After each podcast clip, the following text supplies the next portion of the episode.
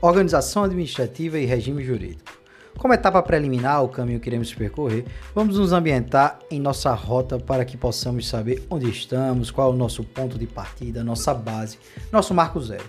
Assim, nada mais orientativo que conhecermos três conceitos fundamentais em nosso percurso: o de Estado, de governo e de administração pública. Quando falamos de Estado, estamos falando da nação, do país, da porção territorial ocupada por um povo e governada por um poder soberano. A soberania é a afirmação da independência do Estado, é o poder legítimo e intransponível. Um Estado, para assim ser considerado como tal, deve possuir seus três elementos basilares: o território, o povo e o governo soberano. No nosso caso, no Brasil, somos uma república federativa, com seu território delimitado e localizado na América do Sul, governado pelo poder soberano garantido constitucionalmente ao povo, por meio das regras lá expostas. Assim, somos um Estado democrático de direito. Entendido que soberania é um dos elementos que caracteriza o Estado, sendo materializada por um governo soberano, podemos definir que governo é a posição de comando de um Estado por meio do exercício desse poder, exercendo as atividades de aplicação das regras sociais ao povo, defesa do território, relações com outros Estados soberanos e demais atividades administrativas do Estado.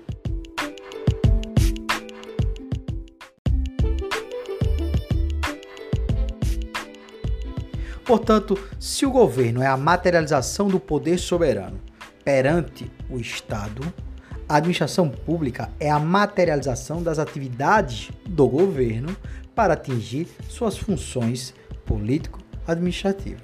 A definição de administração pública pode ser exposta sob duas óticas. Primeiro, a ótica subjetiva, ver pessoas físicas e jurídicas, ou seja, a estrutura de cargos e órgãos.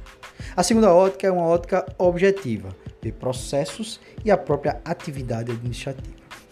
Sobre a ótica subjetiva, é o conjunto de entidades que exercem atividade administrativa, compreendendo pessoas jurídicas, órgãos e agentes públicos incumbidos de exercer uma das três funções do Estado, a função administrativa.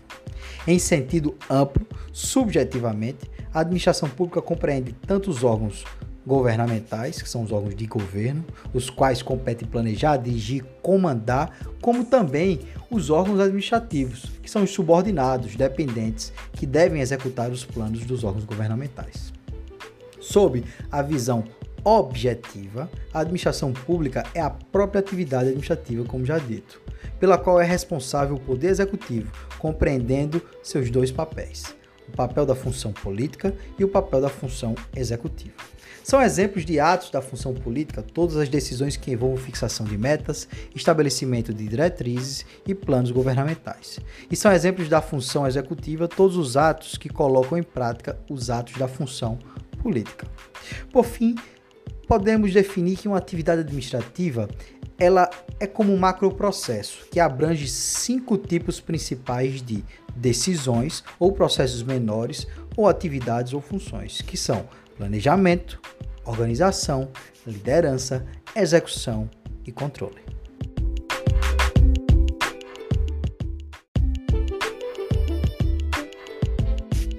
Então, vamos falar um pouco de governança pública.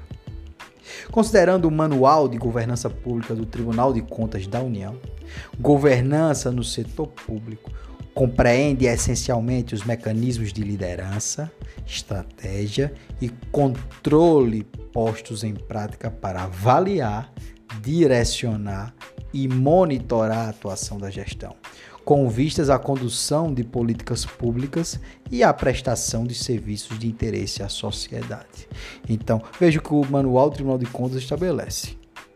É um mecanismo de liderança, estratégia e controle postos em prática para avaliar, direcionar e monitorar a atuação da gestão com vistas à condução das políticas públicas e prestação de serviços.